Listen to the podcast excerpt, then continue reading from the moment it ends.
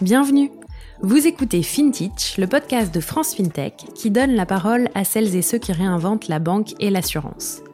Litchi, Ulu, Luco, Bankin, Lydia, Conto, vous avez sans doute déjà entendu leur nom au moins une fois, vu leur pub dans le métro et peut-être même utilisé leur service. Saviez-vous qu'on les appelle FinTech, AssureTech et RegTech, contraction de finance, assurance, régulation et technologie? C'est pour apprendre à les connaître et mieux comprendre les enjeux de leur métier que nous avons créé FinTech. Je m'appelle Anaëlle Gauthier et chaque semaine, je vous emmène à la rencontre de ces entrepreneurs et entrepreneuses qui façonnent les nouveaux services financiers. Bonne écoute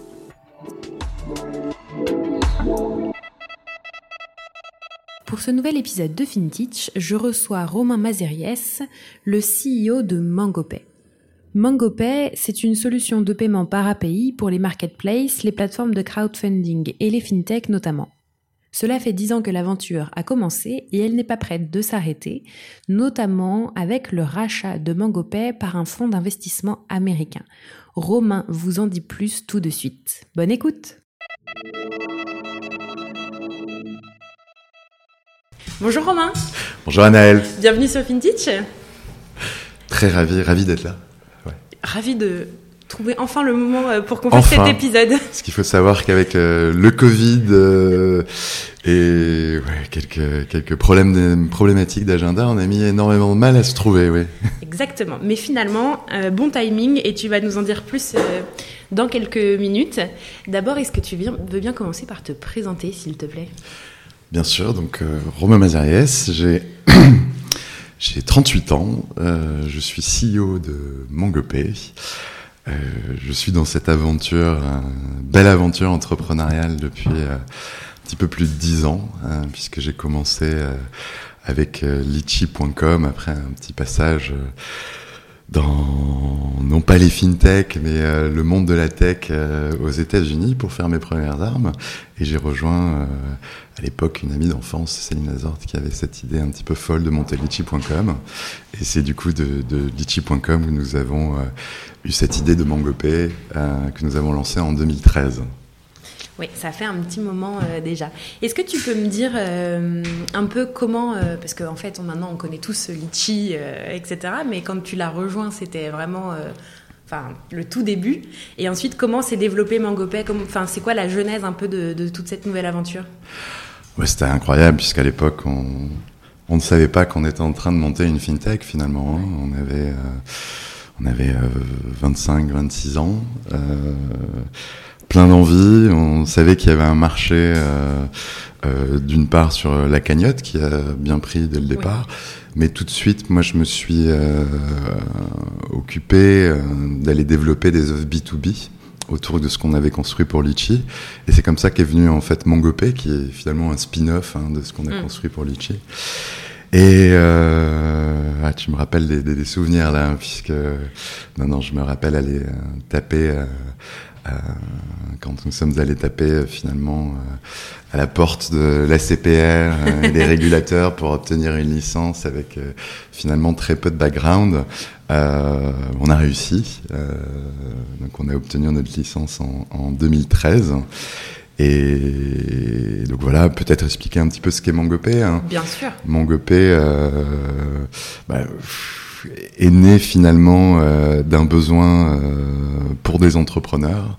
Donc c'est euh, un site de liste de mariage qui est venu nous voir et qui voulait créer des cagnottes litchi sur son site, puisque aucune banque ne voulait travailler avec eux. Mm-hmm. Et c'est un petit peu dans cet esprit qu'on s'est dit, on s'est regardé, on s'est dit, on va construire une API de paiement. Euh, qui était à la base très focalisée sur le crowdfunding. Et très rapidement, on a monté une deuxième version pour permettre euh, des transferts qui répondaient un peu plus aux besoins des marketplaces. Est-ce que tu peux me moi, je connais MangoPay, mais est-ce que tu peux nous expliquer un peu plus avec des cas d'usage euh, concrets, tu vois, de ce que vous faites et le type peut-être si vous avez des verticales un peu plus euh, dédiées, disons? Tout à fait. MangoPay, c'est une solution de paiement euh, par API euh, qui a vraiment été construite pour le besoin euh, des marketplaces, du crowdfunding, de tout ce qui touche à la consommation collaborative, de manière générale, les plateformes. Voilà. Donc nous avons aujourd'hui un peu plus de 2500 clients qui utilisent notre technologie sur des segments très différents et on y reviendra sûrement après. Grâce à la flexibilité de notre solution, nous avons eu la capacité ces dernières années d'aller répondre aux besoins de, de, de segments extrêmement larges, euh, notamment euh, le C2C, mm-hmm. euh, puisque notre solution permet de mettre en place euh, voilà, des systèmes d'économie circulaire, comme on peut le voir sur Vinted par exemple, ou à la Pop. Mm-hmm. Euh, mais dans ce secteur-là, nous avons aussi Le Bon Coin comme client dans le B2C, avec des acteurs comme Rakuten, euh, La Redoute, euh, Rue du Commerce euh, et tout le groupe Galerie Lafayette et, j'en passe, avec une solution qu'on appelle notre escrow solution. Donc on accompagne finalement les grands e-retailers pour monter leur marketplace. Mm-hmm. Ils ont d'ailleurs derrière un partenariat très fort avec Miracle sur ce segment-là. Et le dernier segment sur la partie marketplace sera le segment B2B, où euh, voilà, nous avons, c'est un, un, pan entier de l'économie qui est encore très peu digitalisé, mais on a un très bon track record sur ce segment-là.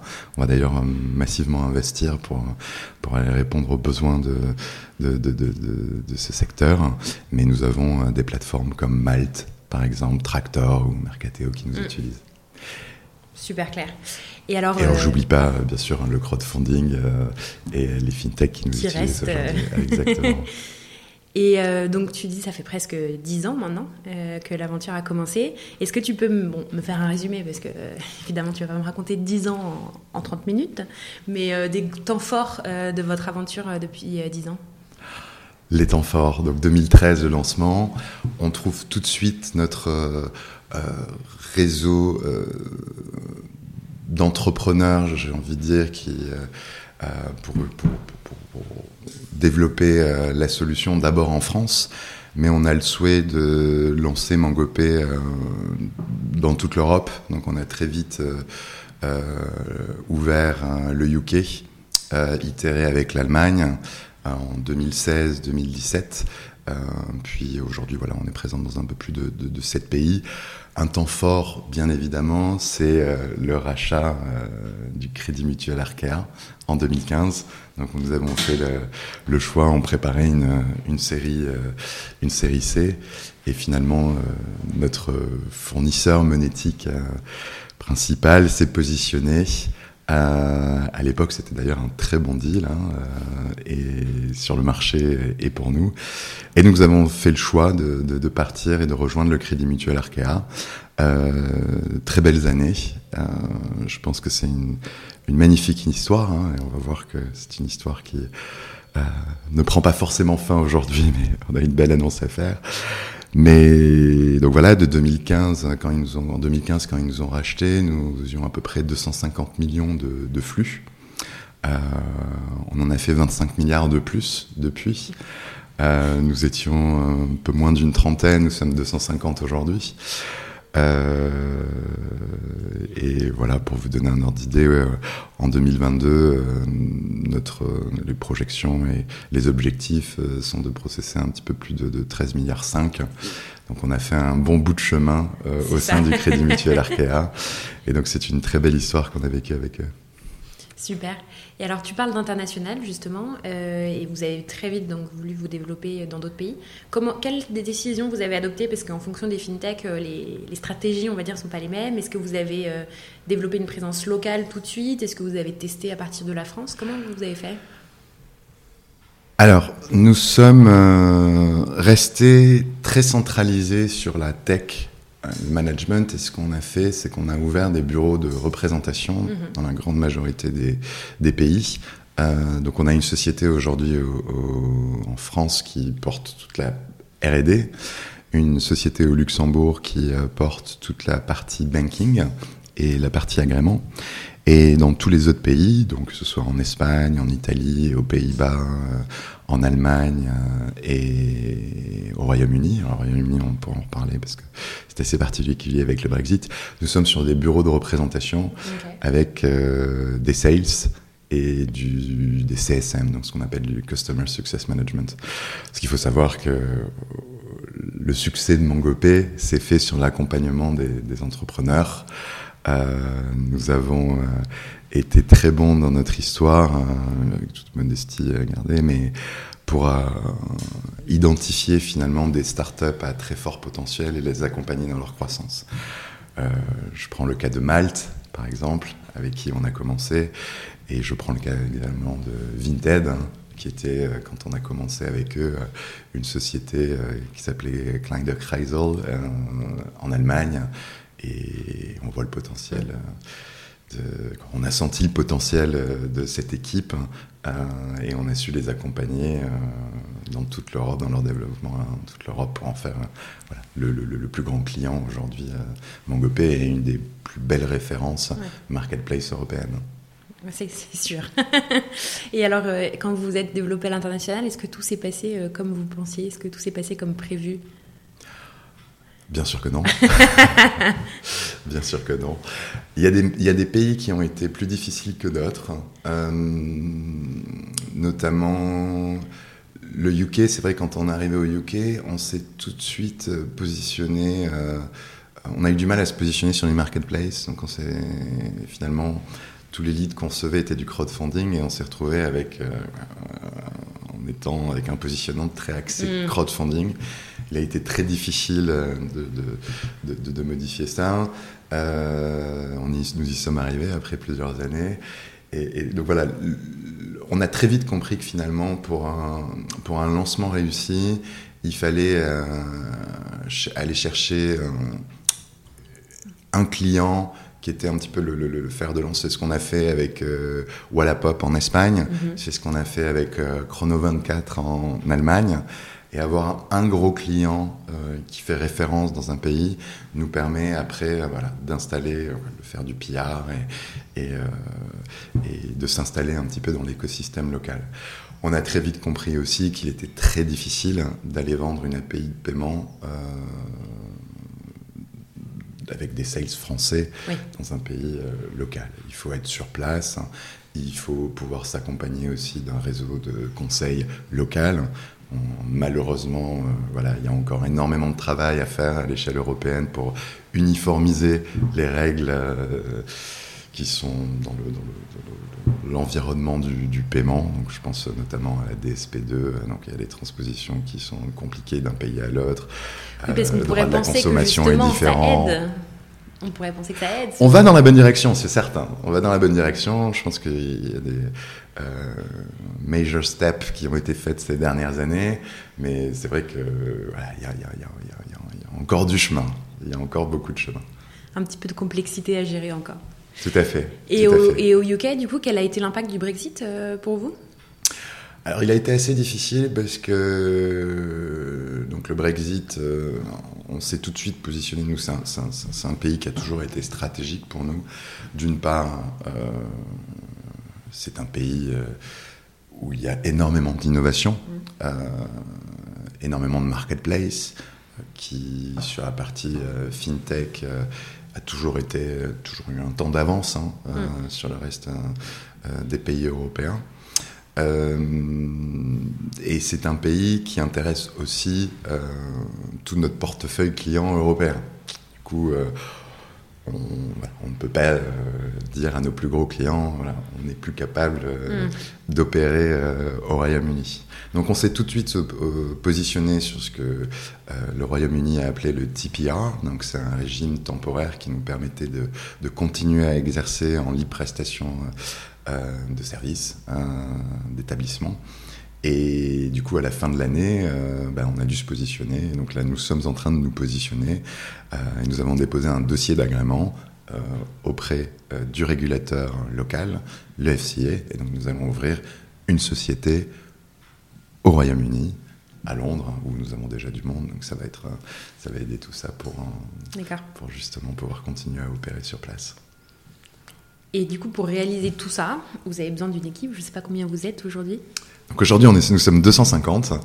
Euh, peut-être pour revenir, et on en arrivera sur l'annonce d'aujourd'hui, on a vendu cette société une première fois, euh, donc depuis euh, maintenant un peu plus d'un an et demi, Crédit Mutuel Arcada détenait 100% du capital. Mon objectif à moi, donc n'étant plus actionnaire, c'était quand j'ai décidé de rester, c'était vraiment de, avec mon top management, c'était de, transformer cette société. Voilà, c'était pas le business as usual, nous intéressait pas. On avait d'énormes, on a toujours, et bien sûr qu'on a toujours, mais déjà en 2019, on avait énormément d'ambition pour cette société. Euh, donc, euh, il a été euh, ce que je voulais dire là, c'est que les 250 personnes, elles sont arrivées quand même assez vite, puisque c'est fin 2019, nous étions à peine un peu plus d'une soixantaine. Donc on a fait un x4 sur les effectifs hein, ces quatre dernières années. Et écoutez, faire x4 sur les effectifs, c'est toujours c'est énormément de challenges à tous les niveaux. Scaler une boîte, donc il y a la scalabilité opérationnelle, mais il y a la scalabilité technique derrière. Donc c'était des challenges extrêmement excitants et je pense qu'on s'est mis aussi sur les bons rails pour euh, bah, scaler cette boîte encore plus loin et puis euh, euh, aller encore plus loin dans nos ambitions. Et c'est dans ce cadre-là que nous avons aussi discuté avec euh, notre actionnaire, Crédit Mutuel Arkea, euh, qui a décidé de, voilà, de faire un petit peu, qui, avait d'ailleurs décidé de refaire une revue stratégique de son portefeuille de FinTech. Euh, et c'est dans ce cadre-là bah, qu'aujourd'hui, nous avons une très belle annonce à faire, c'est que nous allons rejoindre le fonds Advent International, qui est un expert du paiement. Euh, quand je dis un expert du paiement, c'est un des fonds, euh, peut-être le fonds le plus expert du paiement euh, de la place aujourd'hui. Et donc nous sommes absolument ravis. il y a eu un très bon fit avec le fonds. Ils rachètent les équipes, mais ce qui est extrêmement important pour moi, la stratégie mm. que nous avions déjà. Et ils vont injecter un petit peu plus de 75 millions d'euros pour accélérer la croissance de la société donc sur euh, trois axes finalement. On va revenir dans le détail dessus, mais voilà, le premier c'est la partie produit et la, scalabilité, la partie scalabilité technique hein, dont je viens de parler. Donc euh, euh, comment scaler finalement la plateforme pour non pas faire 13 milliards 5 demain, mais 40 milliards et encore plus. Hein. Le deuxième point c'est voilà, répondre un petit peu euh, à nos ambitions à l'international. Donc c'est un investissement assez significatif qui va se faire euh, pour consolider nos positions sur le marché européen. Mhm. Donc les pays dont je vous ai parlé, ben, on va fortement recruter dans l'intégralité de ces pays, aller chercher des talents pour aller chercher des grands comptes et aller ouvrir des nouvelles positions également en Europe. Donc on a euh, les pays nordiques euh, en ligne de mire, la Pologne, euh, également le Portugal. Mais ça s'arrête pas là, parce qu'aujourd'hui, une partie significative quand même de, notre, de nos volumes sont faits en dehors de l'Europe, mhm. sur des plateformes européennes. Et l'objectif, c'est d'aller accompagner nos plateformes européennes dans leur développement à l'international. Donc nous souhaitons également dans les prochaines années, comme dans la prochaine année, ouvrir aux États-Unis. Attention. Super. Et, du coup, euh, ça, a quoi comme implication pour votre quotidien? Euh, Est-ce que ça change beaucoup de choses ou pas? Alors, vous savez, je pense que depuis euh, le début de cette aventure, hein, mon rôle change un petit peu tous les six mois. Donc euh, oui, bien évidemment que ça va changer énormément de choses. On va avoir la possibilité, hein, avec 75 millions également, euh, d'aller chercher du talent, d'aller consolider l'équipe de top management. Advent est, est, un fonds d'investissement qui est un fonds d'investissement, donc ça va être euh, une gouvernance extrêmement différente de celle qu'on a pu vivre ces dernières années. Euh, mais c'est une très bonne chose et, on allait le chercher aussi, donc mm. euh, voilà. Super. Et justement, parce que tu dis euh, que vous allez scaler l'équipe, euh, là vous êtes déjà passé de 60, tu dis, à 250 en très peu de temps. Vous voulez doubler encore euh, à très court terme. Comment on fait pour scaler aussi rapidement une équipe sans perdre la culture d'entreprise qu'on a créée au début quand on n'était pas nombreux? Alors ça c'est tout à fait clé. On a fait un énorme travail justement en, quadruplant les équipes ces dernières années. C'était absolument crucial pour moi et, même l'intégralité euh, des early joiners et du top management, euh, de s'assurer euh, qu'on gardait vraiment l'ADN de ce qu'on avait construit. Euh, ce qu'il faut, moi j'ai toujours vu la culture d'entreprise comme euh, sûrement l'asset le plus important, l'actif le plus important qu'on ait pu construire. Et ce qu'on peut voir, c'est quand les équipes grandissent, si euh, on n'y met pas d'énergie, ben, cette culture d'entreprise, elle s'effrite. Hein. Euh, et donc on a mis en place énormément de, euh, de, de, de euh, on a eu un vrai plan d'action euh, sur ces dernières années euh, pour cultiver cette culture d'entreprise, que ce soit l'onboarding, mais que ce soit aussi, euh, voilà, aller créer des ambassadeurs auprès euh, du, du mid-management. Et donc c'est quelque chose qu'on va fortement continuer à faire et qui est un, tout un axe stratégique de notre croissance, puisque c'est cette culture d'entreprise proche des entrepreneurs euh, qui nous a permis euh, mm. d'en arriver là, et c'est celle qui nous permettra d'arriver encore plus loin. Et alors du coup, est-ce que tu peux nous redire euh, vos ambitions là pour l'année à venir et pour ensuite votre vision même à plus long terme? Tout à fait. On va donc comme, comme, comme on vient de le dire, hein, on va ouvrir. L'objectif, c'est d'aller doubler les équipes dans, les, dans, les deux prochaines années, euh, d'aller chercher euh, des talents. On a c'est bien dommage parce qu'il y a quelques recrutements qui ont été faits qu'on ne peut pas encore annoncer, mais euh, voilà, on a deux personnes qui vont nous rejoindre euh, de, chez des concurrents de, de, de renom euh, pour aller prendre des positions assez clés chez nous. On peut annoncer par exemple la venue de Xavier Grandbois, qui est l'ancien directeur marketplace d'Amazon. Euh, donc, euh, qui a une expertise absolument incroyable, puisque voilà, il fait partie euh, des quelques personnes qui ont scalé Amazon en Europe, donc on va beaucoup apprendre de, de son expérience. Euh, et aller chercher des talents un petit peu dans tous les pays pour bah, consolider notre position de leader européen de la marketplace, des plateformes, et de créer un champion finalement européen.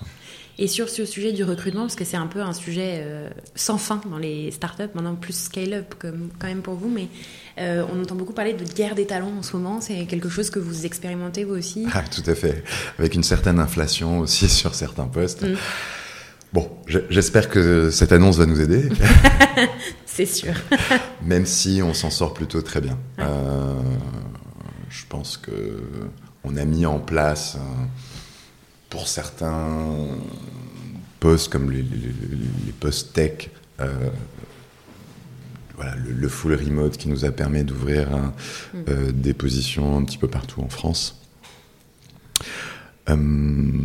sur la partie sales, on a aussi bah, suivi un petit peu les courbes du marché, et donc clairement, on ne paye pas aujourd'hui euh, nos, sales et nos collaborateurs de la même manière qu'on aurait pu, euh, euh, de la même manière qu'on les payait il y a quelques années mm. encore.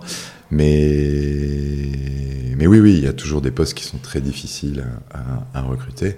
Et donc, faut se battre. Faut se battre avec notre culture d'entreprise, nos ambitions, notre histoire.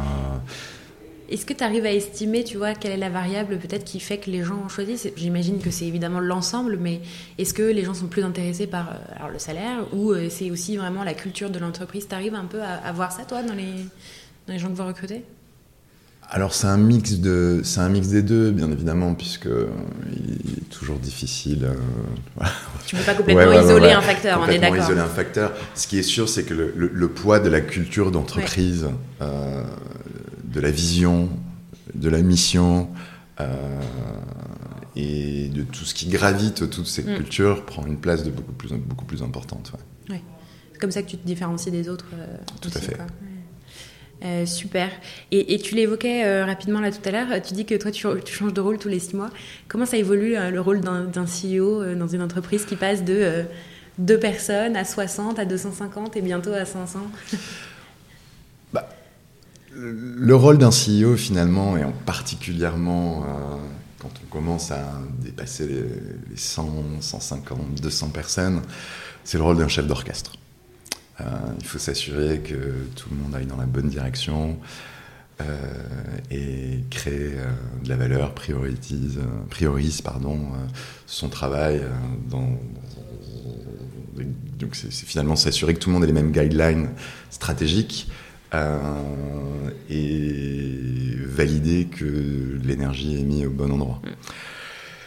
Et donc, finalement, ce rôle de chef d'orchestre, il, change.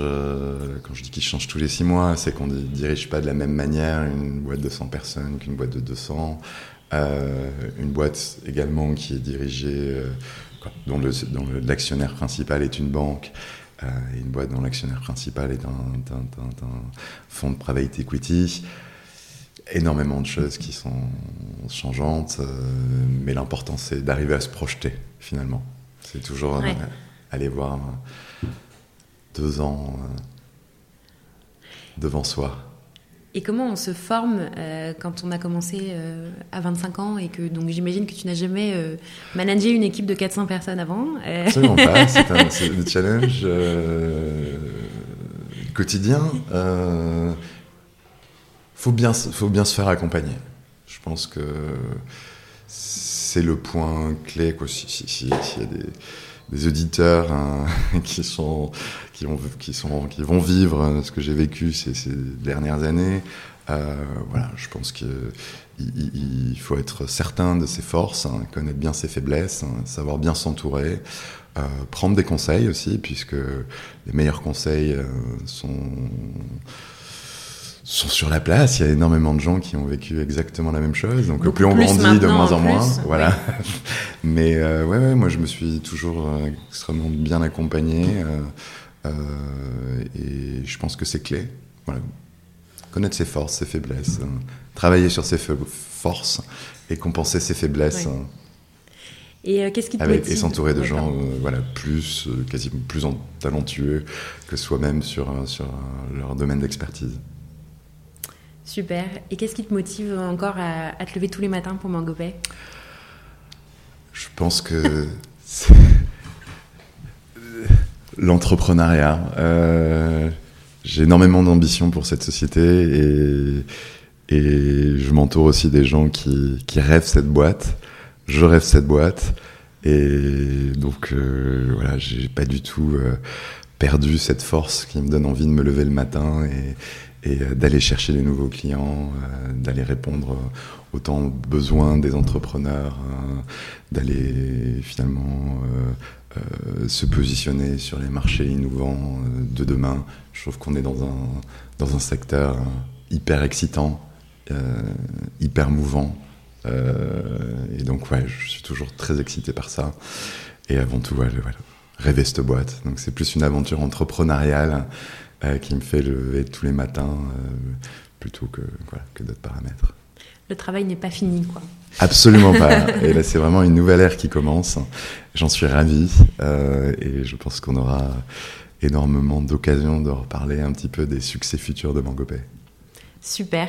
Écoute, j'ai deux dernières questions à te poser pour conclure notre entretien qui sont plus des questions d'inspiration pour les personnes qui nous écoutent. Est-ce que tu as euh, un podcast, une newsletter, euh, un livre que tu recommanderais absolument Ou plusieurs hein? Business, pas business euh. Business, pas business. J'ai un livre de chevet en ce moment. J'ai pas retrouvé le nom. c'est terrible. Il faut, faut, que je me prépare à ce genre de questions. Non, moi j'aime beaucoup la lecture. J'aime beaucoup m'évader euh, finalement hein, de, de, de, euh, de, ce milieu qui me prend déjà beaucoup de temps. Donc c'est vrai que voilà, moi je suis un, passionné. Euh, quoi, je lis beaucoup, passionné d'astronomie. donc voilà, il y a énormément de, livres qui me permettent de m'évader peut-être aussi aller chercher une certaine inspiration hein, quand on regarde euh, les étoiles et le domaine de l'univers. Mais non, et en podcast, euh, podcast, j'écoute beaucoup de choses. Il n'y en a pas un en particulier mm-hmm. euh, que, que je recommanderais, mais je trouve qu'il y a de plus en plus de choses très intéressantes qui parlent justement. J'aurais adoré quand on s'est lancé à l'époque avoir une offre si complète sur le marché.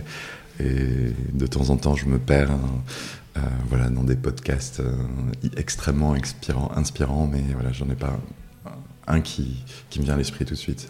C'est vrai que maintenant, même sans connaître les gens, tu peux bénéficier de leur retour d'expérience euh, assez facilement en les écoutant. Quoi. Tout à fait, mm. tout à fait.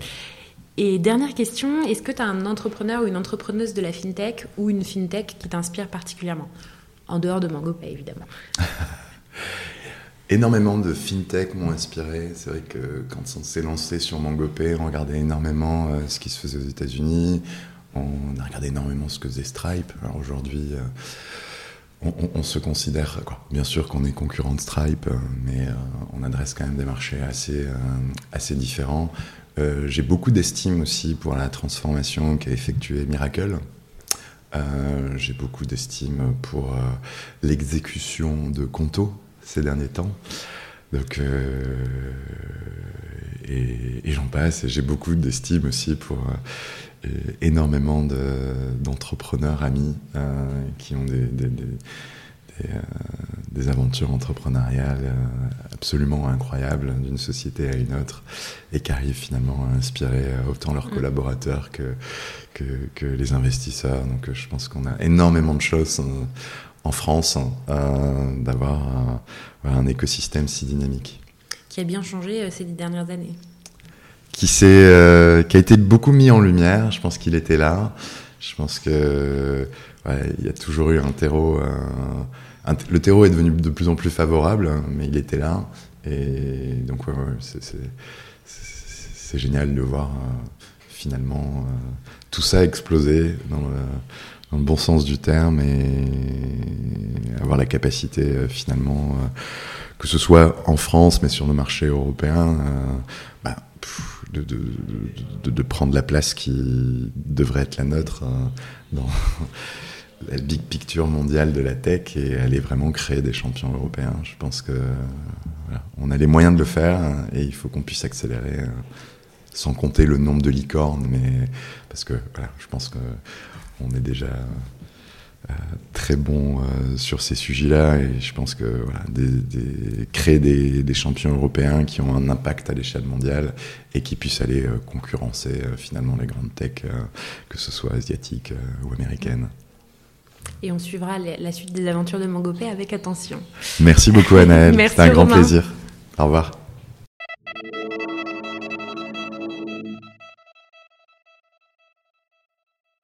Vous êtes arrivé au bout de l'épisode de FinTech de cette semaine. Merci pour votre écoute.